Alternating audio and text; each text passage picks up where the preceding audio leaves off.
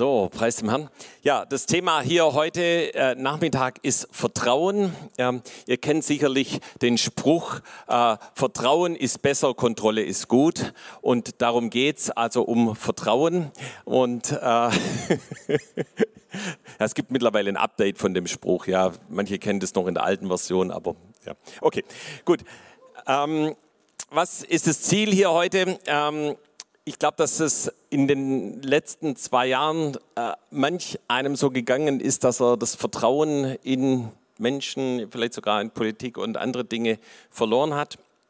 Und äh, aber umso wichtiger ist, dass wir unser Vertrauen auf den lebendigen Gott setzen und äh, dieses Vertrauen unerschütterlich ist, weil gerade in so herausfordernden Zeiten wie jetzt äh, ist es so wichtig, wirklich äh, Vertrauen auf den lebendigen Gott zu haben. Und da, wo wir eben ihm hundertprozentig vertrauen, äh, da hilft er uns durch schwierige Situationen hindurch, durch Herausforderungen, ganz egal, wie es uns emotional geht oder wie es uns den Umständen entsprechend geht. So an ihm können wir festhalten und mit ihm können wir gehen, da wo wir ihm hundertprozentig vertrauen.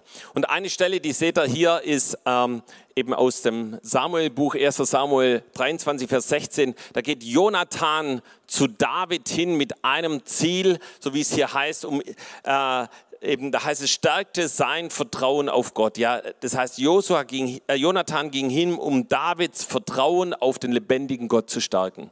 Und das fand ich schon interessant, weil David zu jener Zeit ja schon einige Siege errungen hat. Ja, er hat da schon gegen Bären und Löwen gekämpft, als er noch Schafhirte war. Er hat gegen Goliath gekämpft, eben diesen Riesen und hat ihn besiegt. Er hat gegen die Philister gekämpft und sie gesiegt. Er hat sogar Harfe gespielt vor dem König Saul und die Dämonen sind bei ihm ausgefahren. Ja, und äh, lauter solche Dinge. Und dann kam er an einen Punkt, wo er verfolgt wurde von Saul und er in die Wüste floh.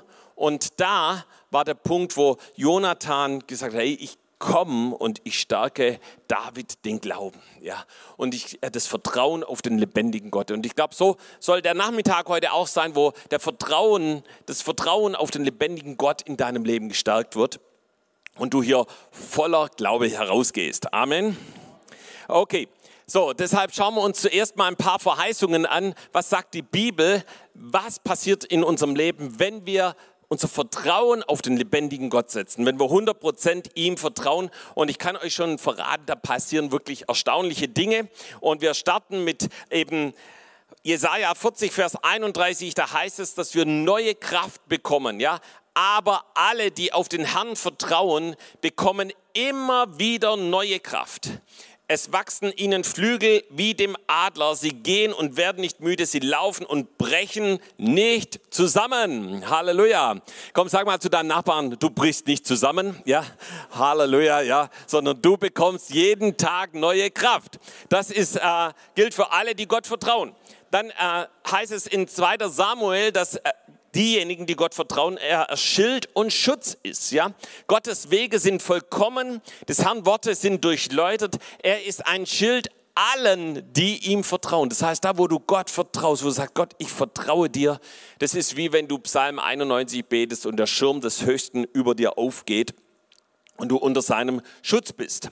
Ja, dann das nächste. Wir werden eine große Belohnung bekommen. Ja, für diejenigen, die sagen, okay, komm, ich werfe mein Vertrauen nicht weg, welches eine große Belohnung hat. Ja, und da sehen wir schon, was wir mit Vertrauen machen können. Ja, du kannst es jemand schenken, aber du kannst es auch wegwerfen.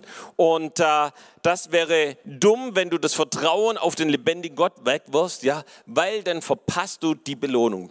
Also ich habe immer gerne Belohnungen, ja, und von daher ist Vertrauen ganz, ganz wichtig. Okay, dann Führung und Leitung Gottes. Ähm, Sprüche 3, Vers 5 und 6. Vertraue auf den Herrn von ganzem Herzen und verlass dich nicht auf deinen Verstand. Erkenne ihn auf all deinen Wegen, so wird er deine Pfade ebnen. Ja, das heißt, da wo wir Gott vertrauen, wo wir das Vertrauen auf den lebendigen Gott noch etwas höher setzen als das, was wir denken, da kommt Führung und Leitung Gottes in unser Leben und du weißt genau, wo Gott dich haben möchte. Und dann Psalm 31, Vers 20 zuletzt, ja, äh, Güte und Gottes Wohlwollen, ja, wie groß ist deine Güte, Herr, die du bewahrt hast denen, die dich fürchten und erweist vor den Leuten, denen, die auf dich trauen. Ja, und Güte und Wohlwollen, ja, Güte bedeutet Wohlwollen, Gottes Wohlwollen, Gottes Segen ist auf dir da, wo du deine Hoffnung auf ihn setzt, wo du ihm traust und sagst, so, ich vertraue nicht auf dem, was eben hier gerade um mich herum passiert, sondern ich vertraue dem lebendigen Gott. Ja, und jetzt wollen wir mal ganz kurz reinschauen, was denn so ein paar Studien sagen. So in Baden-Württemberg wurde im Frühjahr 20, äh, äh, in, in diesem Frühjahr eine Studie gemacht und die hat gesagt, dass eben vor der Pandemie oder gerade bei der ersten Welle der Pandemie alle zusammengehalten haben. Ja, man hat den Krankenschwestern applaudiert, man hat musiziert auf den Balkonen und vieles andere mehr. Man hat gedacht, wow, das gibt einen richtigen Zusammenhalt der äh, Gesellschaft. Aber in letzter Zeit war davon nichts mehr zu sehen. Und äh, die, die Studie sagt, dass die Menschen das Vertrauen verloren haben in die Politik, aber auch ineinander. Und ganz konkret, eben vor der Pandemie haben nur knapp 9 Prozent der Aussage zugestimmt, dass man sich auf niemanden mehr verlassen könne. Mittlerweile stimmen 24 Prozent der Befragten, also fast jeder vierte, dem zu. Das heißt, jeder vierte sagt, ey, ich kann eigentlich niemand mehr vertrauen. Und ich frage mich, wenn solche Aussagen getroffen werden, hier im Schwaberländle war diese Umfrage, ja, ähm, wer vertraut dem lebendigen Gott? Ja? Wer setzt sein Vertrauen auf Jesus?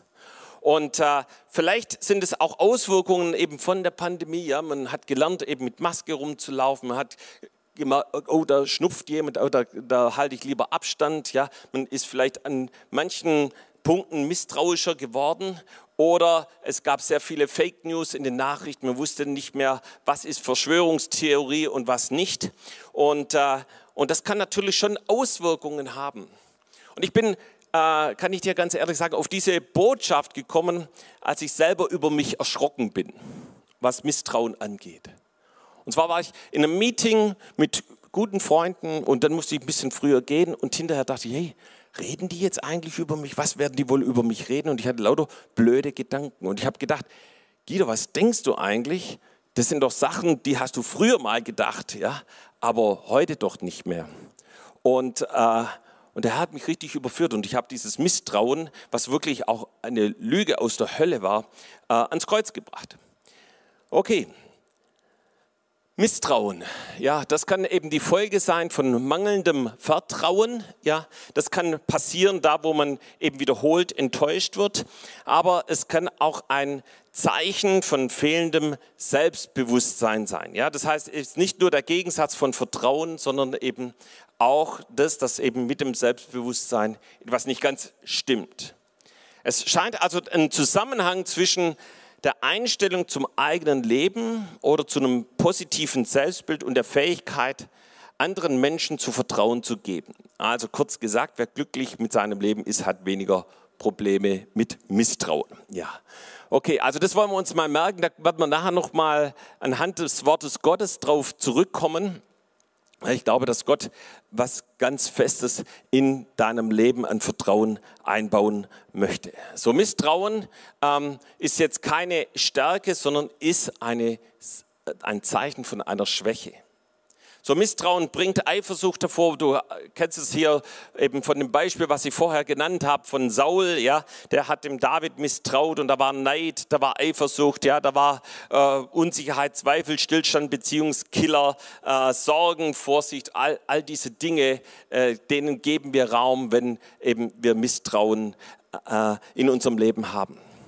Und Misstrauen äh, ist etwas, was direkt aus der Hölle kommt. Du weißt es, dass der Teufel damit gearbeitet hat, als er Eva versuchte, hat er gesagt, ja, sollte Gott gesagt haben. Ja, hey, stimmt das denn wirklich? Kannst du dich auf das Wort Gottes verlassen? Misstrauen, ja. Und, äh, und wir dürfen diesem Misstrauen keinen Raum geben in unserem Leben. So, jetzt habe ich noch eine Folie hier, die gehört eigentlich nicht so richtig zur Predigt, aber ich fand es irgendwie interessant. Deshalb will ich eine kurze Umfrage machen. Da geht es darum, welche Berufe wir Vertrauen schenken und welchen Berufen wir misstrauen. Will die jemand sehen? Oder? Ja, also gut, kommt denn. Aber ich, ich, ich sage schon im Vorfeld, ja, weil das kann jetzt natürlich auch dem einen oder anderen zu nahe treten. Ja, das ist eine Studie, damit habe ich nichts zu tun. Ähm, okay, also zuerst mal hier die, die linke Spalte, welchen Berufen Menschen misstrauen. Ja? Hm. Politiker, Versicherungskaufleute, Werbekaufleute, Journalisten, Profisportler. Da muss man dazu sagen, bei den Profisportlern ist es nur wegen diesen Doping-Affären, ja, sonst wären die bestimmt woanders. Dann Banker, ja, ja schade, ja, aber es ist so. Ja, Fernsehmoderatoren, Schauspieler, äh, also sagt die Studie. Und wollt ihr die andere Liste auch sehen? Ja, also andersrum, welchen Berufsgruppen vertrauen wir Menschen am meisten? Ja, ähm, also das sind einmal die Sanitäter und die Feuerwehrleute, ja. Halleluja. Dann die Krankenpfleger und die Krankenschwestern, ja. Alle Krankenpfleger mal Hand hoch und Krankenschwestern, ja. Hier viele. Da ist ein großes Vertrauen. Ja, dann Piloten haben wir auch jemand, ja, ähm, ganz klar, wenn man da mitfliegt, ja, äh, keine Frage. Dann Techniker und, Techniker und Ingenieure. An der Stelle möchte ich kurz vermerken, dass ich Diplom-Ingenieur bin von meiner Ausbildung her. Äh, ähm, Unternehmer und Verkäufer und Händler, also das sind so die Berufen. Ja, hier sind auch einige unter uns. Okay, also ähm, sagt halt die Studie. Ja. Dann fragst du dich vielleicht, ja, wo, wo tauchen denn da jetzt die Pastoren auf? Ähm, ich bin dann auf die Internetseite gegangen, habe es mir genauer angeschaut und tatsächlich tauchen die Priester auf. Aber die Priester sind leider mehr auf der linken Seite. Das hat wahrscheinlich mit dem sexuellen Missbrauch in der evangelischen und katholischen Kirche zu tun. Also von daher kannst du froh sein, dass du hier einen Pastor hast, der einen Ingenieur als Hintergrundausbildung hat. Ähm, okay, wir gehen weiter in der Predigt. Ja. Gut, ähm, also wir wollen was lernen über Vertrauen am Beispiel von Daniel in der Löwengrube. Kennt jemand die Geschichte? Ja? Okay, lass uns die mal aufschlagen. Die steht in Daniel 6, im Kapitel 6 von dem Propheten Daniel. Und da schauen wir mal rein. Und zwar schauen wir zuerst aufs Ende. Ich weiß, manche mögen das gar nicht, wenn man ein Buch von hinten her liest. Aber wir schauen heute ausnahmsweise zuerst mal das, das Ende der Geschichte an. Und da ist der Vers 24 und da lesen wir, da wurde der König sehr froh und ließ Daniel aus der Grube herausziehen, also die Grube mit den Löwen, wo die Löwen drin waren. Und sie zogen Daniel aus der Grube heraus und man fand keine Verletzung an ihm, denn er hatte seinem Gott vertraut. Ja. Also der Schlüssel, dass Daniel gerettet wurde, dass ihn die Löwen nicht zerfetzt haben, ja, war, dass er Gott vertraute. Das ist so das Resümee unter dieser Geschichte. Das Vertrauen auf den lebendigen Gott. Das heißt, es waren nicht Kompromisse, die ihn gerettet haben. Es war kein klein Beigeben, auch nicht irgendwie abzuhauen oder nach einer anderen Lösung zu schauen, sondern Gott zu vertrauen. Sein ganzes Vertrauen auf ihn zu setzen, das hat ihn hier rausgerettet. Und als ich die Geschichte erst vor kurzem gelesen habe, da habe ich mich gefragt, was für Eigenschaften hat eigentlich Daniel, dass, dass er so ein Vertrauen auf den lebendigen Gott hat. Und wir wollen uns jetzt eben die Geschichte mal kurz durchgehen und uns dann anschauen, was war das Besondere an Daniel? Woher hatte er dieses Vertrauen auf den lebendigen Gott? So, und wir lesen in den ersten Versen, dass er eben einer der Minister war und dass es eben da äh, drei Minister gab, von, von denen Daniel eben einer war. Und der König hatte dann drunter sogenannte Statthalter und die waren eben für die Verwaltung des Landes eben zuständig. Und dann lesen wir im Vers 4, dass sich nun dieser Daniel vor allen Ministern und Satrapen, das sind also diese Statthalter, auszeichnete, weil ein so vortrefflicher oder auch überragender Geist in ihm war, so nahm sich der König vor, ihn über das ganze Reich zu setzen. Ja, das heißt, Daniel war so exzellent. Er war so herausragend. Er war so gesegnet, dass, dass der König das sah, dass, wow, wenn der was anpackt, da ist gelingen, da, das funktioniert, dem kann ich vertrauen. Ja? Und ihr Lieben, das ist, glaube ich, auch das, was Gott für unser Leben hat. Ja? Da, wo wir ihm vertrauen, da will er dir Gelingen geben. Ja? Und da, wo du Lehrer bist, da möchte er dir Gelingen geben in deiner Schulklasse, dass du die, die Raudis eben dazu bringst, dass sie auch was lernen. Ja? Da, wo du studierst, da möchte der Herr dir Exzellenz geben, so dass du deine, deine Prüfungen bestehst mit einer richtig coolen Note. Ja? Da, wo du im, irgendwo Angestellter bist, dann möchte Gott, dass du deine Arbeit super cool machst, ja, dass da gelingen ein vortrefflich, ein überragendes Ergebnis hervorkommt. Das ist das, was Gott für uns hat. Und so lebte Daniel. Das war in ihm. Ja, und eben diese, die, äh, wenn du so lebst, dann kann das natürlich auch bei manch einem aufstoßen, eben indem das da Neid und Eifersucht, was wir vorhin schon gehört haben, auf äh, hochkommt. Und so war das eben dann auch hier bei Daniel, so lesen wir es auch in Vers 5. Da suchten die Männer und Satrapen ähm, eine Anklage gegen Daniel zu finden im Hinblick auf die Regierungsgeschäfte. Ja, also die wollten ihm irgendwas anhängen. Ja, aber sie konnten keine Schuld oder irgendetwas Nachteiliges finden, weil er treu war und keine Nachlässigkeit noch irgendein Vergehen bei ihm gefunden werden konnte. Ist es nicht krass? Ja, Daniel hat darauf geschaut, dass, da, dass er nichts vernachlässigt, dass eben nichts falsch läuft, ja, dass da kein Vergehen ist. Ja. Und zudem war er treu. Das heißt, wenn du was über Verwalterschaft, da haben wir ja viel gehört in den letzten Wochen, Daniel war so ein exzellenter Haushalter, ja, von dem wir viel lernen können. Und, und, und sie merkten, sie konnten ihm nichts tun. Und deshalb schmiedeten sie einen Plan und sagten, das Einzige, wie wir den Daniel kriegen, ist wegen seines Glaubens. Und dann wird eben ein Edikt verfasst. Und in dem Edikt heißt es, dass eben nur der König Darius angebetet werden darf und niemand anders. Und dann erwischen sie natürlich ähm, Daniel, wie er betet. Und ähm, Davon lesen wir jetzt hier im Vers 11. Als nun Daniel erfuhr, dass das Edikt unterschrieben war, ging er hinauf in sein Haus, wo er in seinem Obergemach offene Fenster nach Jerusalem hin hatte. Und er fiel dreimal am Tag auf die Knie nieder und betete und dankte vor seinem Gott, ganz wie er es zuvor immer getan hatte. Ja, auch hier die Eigenschaften von Daniel, so er hat sich seiner Herkunft nicht geschämt im Geist der Söhne Zions, ja, dass er zum Volk Gottes gehört, hat die Fenster nach Jerusalem hin geöffnet. Ja, er äh, schenkte Gott sein Vertrauen. Er sagte, ich bete morgens, mittags und abends. Und er betet nicht nur, selbst als dieses Edikt unterschrieben wurde, was macht er? Er dankt dem Herrn. Ja, er fing an zu danken in dieser unmöglichen Situation, wo er wusste, das kann jetzt mein Leben kosten, dass ich hier Zeit mit dem Herrn verbringe. Ja, und äh, das war seine Gewohnheit und davon konnte ihn niemand abbringen. Und ähm, dann wird er dabei erwischt und vor den König gebracht. Der König will ihn eigentlich retten, aber er kann eben gegen dieses Gesetz selber nichts tun. Und deshalb ließ er eben dann diesen Befehl, wie wir es hier in Vers 17 lesen.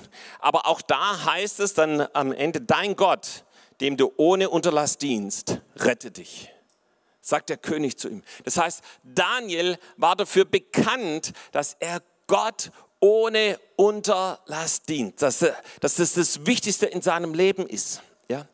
Und, äh, und dann wird er ja gerettet. Wir, wir haben das schon gesehen und da heißt es dann im Vers 23, also vor diesem Vers, den wir vorhin gelesen haben, mein Gott hat einen Engel gesandt und den Rachen der Löwen verschlossen, dass sie mir kein Leid zufügten. So Daniel steht nicht da und sagt, hey, ich habe es geschafft, ich habe es drauf und ich hatte alles unter Kontrolle. Nein, sondern er hat gesagt, mein Gott hat Engel gesandt und sie haben hier die Löwen ruhig gehalten. Und dann lesen wir eben diesen Vers, dass er Gott vertraut hatte. Und dass er Gott vertraut hatte, das hat ihm diesen die, diese Bewahrung geschenkt. Ja, und hat die komplette Situation rumgedreht. Und das, wir haben es gerade schon von Felix gehört, aus Hebräer 11, Vers 32 und 33, da werden eben auch die Propheten erwähnt. Und zu den Propheten gehört eben Daniel. Und da heißt es, die durch Glauben die Rachen der Löwen verstopften. Ja, das heißt, durch das Vertrauen, durch den Glauben, den Daniel hatte, wurde der Rachen des Löwen verstopft. Und ihr Lieben, ich möchte euch drei Punkte weitergeben, was es heißt, Gott wirklich zu vertrauen, was so ein Ausdruck ist. Wie, wie, wie kann das praktisch aussehen? Man kann ja sagen, ja, ich, ich vertraue dir, aber dann trotzdem irgendwie wieder ganz normal weiterleben. Aber wenn du Gott vertraust, dann hat es eine Auswirkung, eine konkrete Auswirkung auf dein Leben. Und der erste Punkt, den ich dir weitergeben möchte, der heißt No Compromise. No Compromise, also keine Kompromisse. Und ihr seht, ich habe jetzt heute kein Hashtag äh, äh, hier verwendet, sondern das Zeichen Tilde. Also dieser, diese Welle nennt man Tilde, falls du es nicht weißt. Und Tilde, ich habe das ganz bewusst gemacht, weil ich wollte nicht immer so auf, auf diesen Twitter-Kurs und Social-Media-Kurs gehen, sondern mal was Bewusstes hier machen und vielleicht bin ich da ein neuer Trendsetter, wer weiß. Ähm, und die, die Tilde hat nämlich eine besondere Bedeutung. Ja, das kommt von Spanisch Tilde und sogar vom Lateinisch Titulus. Ja, und weiß jemand, was es heißt? Überschrift, ja. Und das ist also meine Überschrift, aber es hat nicht nur diese, äh, diese hm, einfache Bedeutung, sondern äh, man kann es auch mathematisch verstehen. Tilde, wisst ihr, was es da bedeutet? Proportional. Proportional. Das heißt, je mehr du No Compromise lebst, umso größer ist dein Vertrauen auf den lebendigen Gott, ja. Okay, ich weiß nicht, ob die Zustimmung kommt, aber ich habe jetzt hier noch ich habe jetzt hier noch ein, ein, Wort für Programmierer. Ich weiß, ein ehemaliger Kommilitone von mir ist hier. Ja, Michael, herzlich willkommen. Ähm, und die Programmierer kennen die Tilde auch. Ja, äh, da bedeutet es, es gibt glaube ich noch ein paar mehr Programmierer hier, oder? Ähm, ja, sehr gut, Klaus. Ähm, da bedeutet es das einer Komplement. Ja, und mit dem einer Komplement oder Not-Operator, da kannst du jedes einzelne Bit umdrehen. Das heißt, jedes Misstrauensbit in deinem Leben wird umgekehrt in ein volles Vertrauen auf den lebendigen Gott. Amen. Halleluja. Okay, gut. Also deshalb nicht Hashtag, sondern Tilde. Ja, okay. Sag mal Tilde zu deinem Nachbarn. Ja. Aber das heißt nicht, dass er tilt. Ja, das ist wieder was ganz anderes. Ah, okay. No compromise. Was bedeutet das? Treffe die richtigen Entscheidungen. So, diesen Riesensieg, den Daniel in Kapitel 6 errungen hat, geht auf einige Entscheidungen zurück, die er schon zuvor getroffen hat. Und er hat einen Lebensstil von No Compromise gelebt. Er hat einen Lebensstil geführt, dass er sagt, ey, Erstens, ich sage Nein zu jeder Form von Götzendienst. Wir lesen das im ersten Kapitel, da wird ihm das beste Essen vorgesetzt, nur leider ist es Götzenopfer. Fleisch. Ja, und er sagte, davon möchte ich nichts essen und seine Kumpels genauso. Und sie entscheiden sich für ein Essen ohne Götzenopferfleisch. Und ihr Lieben, das ist ein Zeichen, ich mache, ich lasse keine Götzen in meinem Leben zu. Und was ist, sind Götzen? So Götzen ist all das, was wichtiger ist als Jesus, was wichtiger ist als das Reich Gottes. Und es können viele Dinge sein. Das kann mein Beruf sein, das kann meine Karriere sein, das kann mein Geld sein, das kann meine Familie sein, das kann Beziehung sein. Das können unterschiedliche Dinge sein. Und du kannst dich selber mal darin messen, ey, was, über was denkst du am meisten nach? Was, wo investierst du richtig viel Zeit hinein? Ist es das Reich Gottes? Ist es das, was Jesus betrifft? Oder sind da andere Dinge, die auf einmal so wichtig erschienen? So, Daniel hat die Entscheidung getroffen, no compromise. Ich mache keine Kompromisse sondern ich lebe so, wie es Gott möchte.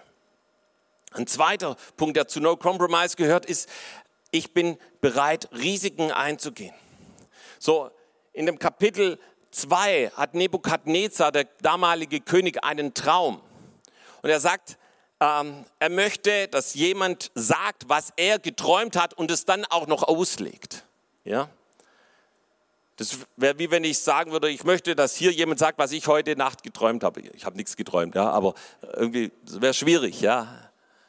Und Daniel, und, und, und wenn das die, die, die Leute nicht sagen können, werden sie alle umgebracht. Und Daniel hat gesagt, warte einen Moment, ich werde zu dem lebendigen Gott gehen. Er ist ein Risiko eingegangen. Und dann hat Gott ihm die Offenbarung gegeben, und was mich immer wieder erstaunt, dass denn Daniel nicht erst mal hingeht zu Nebukadnezar und fragt, du stimmt es? Ja, sondern er ist sich 100% sicher. Er gibt nämlich Gott erstmal die Ehre darüber und fängt an, Gott darüber anzubeten. Und es war dann auch tatsächlich so. Er war bereit, ein Risiko einzugehen. Da, wo wir No Compromise Lebensstil leben, dann sind wir bereit, Risiken in unserem Leben einzugehen. Das letzte, zu No Compromise, er war bereit, äh, Dinge auszusprechen. Er hatte keine Furcht vor Menschen, So, da war Belsazars Gastmahl. Und dieser König Belsazar, der hat die ganze Belegschaft versammelt, alle zusammen und ein riesiges Festmahl mit Sauferei und mit den Geräten aus dem Tempel, also ein übelstes Gelage da veranstaltet. Und mittendrin konnten sie auf einmal lesen an der weißen Wand Mene, Mene, Tekel, Uparsin. Und niemand konnte was damit anfangen. Und dann sagten sie, Daniel ist sehr wahrscheinlich der, der das verstehen kann. Und so wurde er geholt. Und Daniel verstand, was da stand. Und er wusste genau, das ist ein Gerichtswort für diesen König. Und Daniel hatte den Mut, das auszusprechen vor diesem König und vor seinen ganzen Freunden, der ganzen Belegschaft, all denen, die versammelt waren. Er hatte keine Furcht vor Menschen. Und ihr Lieben, so leben wir in einem Lebensstil von No Compromise. Wir gehen keine Kompromisse ein. Wir haben keine Furcht vor Menschen. Wir bekennen uns zu Jesus an unserem Arbeitsplatz, wo immer wir sind. Wir haben keine Furcht, Dinge auszusprechen. So, der Punkt zwei, den ich dir mitgeben möchte, ist der Lebensstil von Kingdom First. So, Daniel stellte Gott an erste Stelle über allem anderen, selbst über diesem königlichen Edikt. Wir sehen, dass Daniel treu war, dass er dem König gedient hat, dass er Berater war von vielen Königen. Aber der lebendige Gott hatte immer eine höhere Priorität. Das, was Gott sagt, hatte eine höhere Priorität in seinem Leben als alles andere. Und ihr Lieben, ich habe da schon öfters darüber gesprochen, dass das ein Lebensstil ist, den ich hier in der Gemeinde gelernt habe, den das Wort Gottes weitergibt und äh, dem ich im Beruf gelebt habe. Aber ich möchte heute mal ein anderes Beispiel geben, das ich auch in unserer Familie gelebt habe. So, ich bin so dankbar, mit Gudula verheiratet zu sein. Und wir beide haben schon, bevor wir zusammen waren, Kingdom First Lebensstil gelebt und natürlich auch, als wir zusammengekommen sind und natürlich auch, als wir Kinder bekommen haben. Und manchmal war ich damals eben noch selbstständig und äh, mit Seminaren unterwegs, manchmal von Montag bis Freitag irgendwo in der Stadt, bin dann zurückgekommen. Aber ich wusste, das Reich Gottes hat erste Priorität. Gebetsabend am Freitagabend hat für mich höchste Priorität. Nicht erst, als ich Pastor geworden bin, sondern weitaus vorher. Und wir haben Zeit, ich habe Zeit mit unseren Kindern verbracht, das war keine Frage, aber sie haben an uns beiden gesehen, dass das Reich Gottes die höchste Prio hat. Und so sind sie groß geworden und äh, wir haben das ihnen nicht erzählen müssen, sondern das haben sie an unserem Lebensstil gemerkt. Und ihr Lieben, das ist das beste Zeugnis, was du deiner kind, deinem Kind und deiner Familie weitergeben kannst. Und wenn wir diesen Lebensstil von Kingdom First leben, dann hat es immer einen multiplikativen Charakter. Es breitet sich aus. Es, es hat Welleneffekte. Und so war es bei Daniel. Ja, als er aus dieser Löwengrube rauskam, da äh, wurden die anderen, die ihn da äh, verunglimpft haben, in die Löwengrube geworfen und sie wurden direkt von den Löwen zerfetzt. Aber nicht nur das, sondern der König, äh, so lesen wir in Vers 26, der König Darius ließ allen Völkern und Leuten aus so vielen verschiedenen Sprachen auf der ganzen Erde schreiben. Viel Friede zuvor das ist mein Befehl, dass man meinem ganzen Königreich, den Gott Daniels, fürchten und sich vor ihm scheuen soll. Denn er ist der lebendige Gott, der ewig bleibt und sein Reich ist unvergänglich und seine Herrschaft hat kein Ende. Er ist der Retter und Nothelfer und so weiter. Das heißt, der König Darius nimmt diesen Lebensstil von Daniel und multipliziert ihn in sein ganzes Land hinein. Das heißt, das, was eigentlich gedacht war, fast wie auszurotten, dieses Kingdom First, diesen, dass man sich beugt vor dem lebendigen Gott, dass man den lebendigen Gott anbetet, wurde auf einmal zum Gebot für alle. Und das letzte ist the Christ Identity. Ja. Und hier nochmal ganz kurz was zur Tilde. Ja. Ähm, schon allein die Form, ja, die fängt so an, du schaust nach unten, aber dann endet sie oben, ja, zu Jesus hin. Okay. Ähm, Christ Identity. Also nicht mehr Hashtag Stefan, ja. Tilde. Ähm, Identität in Jesus. Ähm, wir haben vorhin gehört, dass das, was unser Selbstbild ausmacht, dass wenn wir keine Identität in Jesus haben, sind wir anfällig für mangelndes Vertrauen bis hin zu Misstrauen. Aber unsere Identität in Jesus macht uns stark. So stark wie Daniel stark war. Ja, der wusste, hey, dieses Edikt, das kann mir mein Leben kosten. Aber ich vertraue dem lebendigen Gott, dass er mich führt und leitet. Und der lieben Gott möchte dir eine Identität geben, wo du stark bist, wo du feststehst, wo vielleicht jetzt Herausforderungen kommen und du nicht weißt, wie du sie alle bewältigen möchtest. Ja, wo vielleicht Gefühle da sind, die dich runterziehen, aber du sagst, hey, ich vertraue auf den lebendigen Gott. So, und Heinz hat gestern schon über diese Identität in Jesus wunderbar getalkt. Kannst du gerne nachhören, lohnt sich wirklich. Und ich möchte nur einen Punkt rausgreifen. Eben das ist das Wort Gottes. So, das Wort Gottes ist voller Kraft und Macht. Und das Wort Gottes hat die Macht, deine Identität in Jesus festzumachen und zu stärken und stark zu machen. Und ich habe so ein paar Punkte hier rausgegriffen, was unsere Identität in Jesus ausmacht. Und das allererste ist, dass du geliebt bist. Du bist geliebt von dem lebendigen Gott. Es steht so häufig in der Bibel. Und ihr Lieben, es steht nicht nur häufig in der Bibel, das ist das, was eben auch das Handeln Gottes freisetzt. Ja? Warum hat er sein Volk erwählt? Nicht, weil die irgendwie cool waren oder weil die nice waren oder irgendwie sowas, sondern weil Gott sie geliebt hat. Das ist der einzige Grund. Und so liebt Jesus dich auch. Ja, 1. Johannes 3, Vers 1. Seht, welche eine Liebe hat uns der Vater erwiesen, dass wir seine Kinder heißen sollen. Und ihr Lieben, wenn du das verkündigst, dann machst du deine Identität fest, wenn du das aussprichst im Gebet. Jesus, ich danke dir, dass du mich liebst und dass ich sogar dein Kind bin. Dass du zur Familie Gottes gehörst. Epheser 2, Vers 19. So seid ihr nun nicht mehr Fremdlinge ohne Bürgerrecht und Gäste, sondern ihr seid Mitbürger der Heiligen und Gottes Hausgenossen. Ich danke dir, dass ich zu einer Familie gehöre, zu einer Gemeinde, wo ich verwurzelt bin, wo ich eingepflanzt bin wo du versorgt bist. Ich glaube, das ist eine Proklamation, die wir gerade jetzt in dieser Zeit benötigen, von Inflation und von dem, wo uns die Welt was ganz anderes vor äh, weitergibt. Ja, 2. Korinther 9, Vers 8, sodass ihr in allem, alle Zeit, alle Genüge habt und noch überreich seid zu jedem guten Werk. Ja, das heißt, Gott sagt, äh, wenn wir diese Christ Identity haben, dass wir nicht nur für uns äh, sammeln und äh, haschen, sondern dass wir so, dass Gott uns so segnet, dass wir noch reich sind zu jedem guten Werk, dass wir noch geben, dass wir säen, dass wir investieren und dass wir selber genug haben und versorgt sind. Ja, so. Äh, zur Identität in Gott gehört, dass du weißt, dass Gott sich über dich freut. Hast du schon mal gewusst, ja? Kannst in der Bibel nachlesen, Zephania 3, Vers 17. Der Herr, dein Gott, ist in deiner Mitte ein Held, der rettet. Er wird sich über dich freuen mit Wonne. Sagen wir zu deinem Nachbarn, du bist der Wonneproppen Gottes, ja? Halleluja. Das steht hier. Er wird still sein in seiner Liebe. Er wird über dich jubelnd frohlocken. Christa, ha? Halleluja. Gute Botschaft. Ja? Du bist Gottes Gerechtigkeit.